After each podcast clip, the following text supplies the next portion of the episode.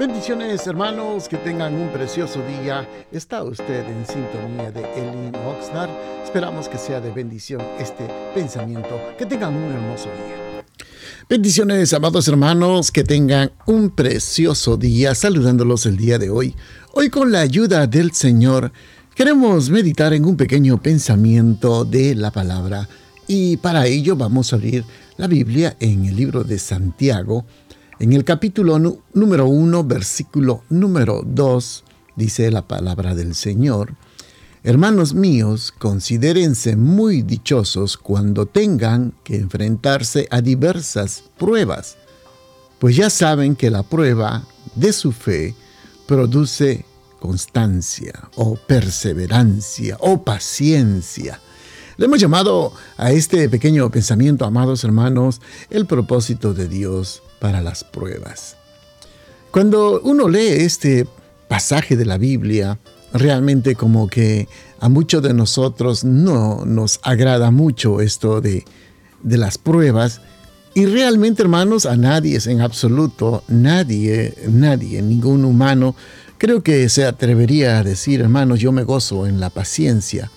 Tendríamos que tener una gran madurez y creo que no estar en este cuerpo para poder entender realmente las pruebas, porque las pruebas vienen a la vida, hermano, muchas veces, muchas veces, en su gran mayoría ocasionado por nuestras propias acciones. Pero estas pruebas tienen un propósito muy importante, es probarnos a cada uno de nosotros. Y eso Dios lo aprovecha en hacernos crecer, madurar un poco más en la confianza, un poco más en la fe, un poco más de creer más en Dios. Eso cuando uno lo provoca. Hay muchas situaciones en la vida de uno que uno mismo provoca las dificultades, puede ser una mala decisión, una mala acción, una mala compra, un problema con la familia, con los hijos, un problema en el trabajo. Muchas veces lo ocasionamos por los alimentos que nosotros mismos comemos y que no nos damos cuenta que nos está afectando la salud. Y prácticamente, hermanos, todo eso nosotros mismos los provocamos. Aquí viene el, plan de Dios. Cuando viene la situación, vienen, digamos, los problemas, los sinsabores de la vida, Dios empieza a trabajar con uno uno como cristiano, por supuesto, cierta parte de nosotros dice, ¿por qué me pasa todo esto? ¿Por qué me está sucediendo todas estas cosas a mi vida?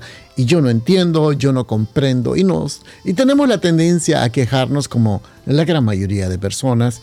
Nos quejamos, eh, refunfuñamos, eh, alteramos, perdemos muchas veces hasta la paz, pues se nos va el sueño. ¿Por qué? Por las pruebas que uno está pasando. Pero como le vuelvo a repetir, Dios está obrando en la vida de cada uno de nosotros a través de las pruebas, que muchas veces, en su gran mayoría, nosotros mismos lo provocamos. Pero también, aquí viene la otra parte, Dios envía la prueba. Y cuando Dios envía la prueba, también tiene un propósito en la vida de cada uno de nosotros. Muchas veces nosotros, como en el pasaje anterior, le mencionamos que nosotros tenemos la tendencia a quejarnos y es natural. Quejarnos es normal porque no entendemos el plan de Dios. Pero esta prueba que Dios envía a cada uno de nosotros tiene un fin, hacernos madurar, hacernos crecer, ser mejores creyentes, ser mejores cristianos, ser mejores padres, mejores mujeres, mejores hijos, entonces, estas pruebas tienen un propósito. Como le vuelvo a repetir, el deseo de Dios es que nosotros crezcamos a la altura, a la estatura del varón perfecto. Pero en ese proceso, ¿cómo vamos a crecer si es que no, no tenemos una intervención divina? Dios tiene un plan para cada uno de nosotros en su vida, amado hermano, en, la vida mía, en la vida de los que nos rodean, Dios tiene un plan. Y ese plan Dios lo va a cumplir. Y Él va a usar los métodos, Él va a usar las decisiones, Él va a usar todo lo que nosotros muchas veces hacemos, actuamos para hacernos crecer y madurar. Por eso hay muchos cristianos que realmente no logran entender qué es lo que realmente está queriendo hacer el Señor en la vida de cada uno de nosotros. Y Dios nos hace crecer, nos hace madurar a través de las pruebas, a través de las dificultades, a través, hermanos, de situaciones que vienen a la vida. Hace unos días estaba hablando con una persona que me decía que se había inscrito en el gimnasio. Le digo, qué bueno, ahora viene lo bueno, le dije yo. Entonces, como que no me entendió, porque realmente al gimnasio se va a hacer fuerza, se va a hacer eh, va a haber agotamiento, va a haber cansancio, la resistencia se va a probar y realmente es cuando uno realmente, hermanos, empieza a fortalecerse a través de levantar pesas, correr largas distancias, hacer cardio, hacer todo tipo de actividades.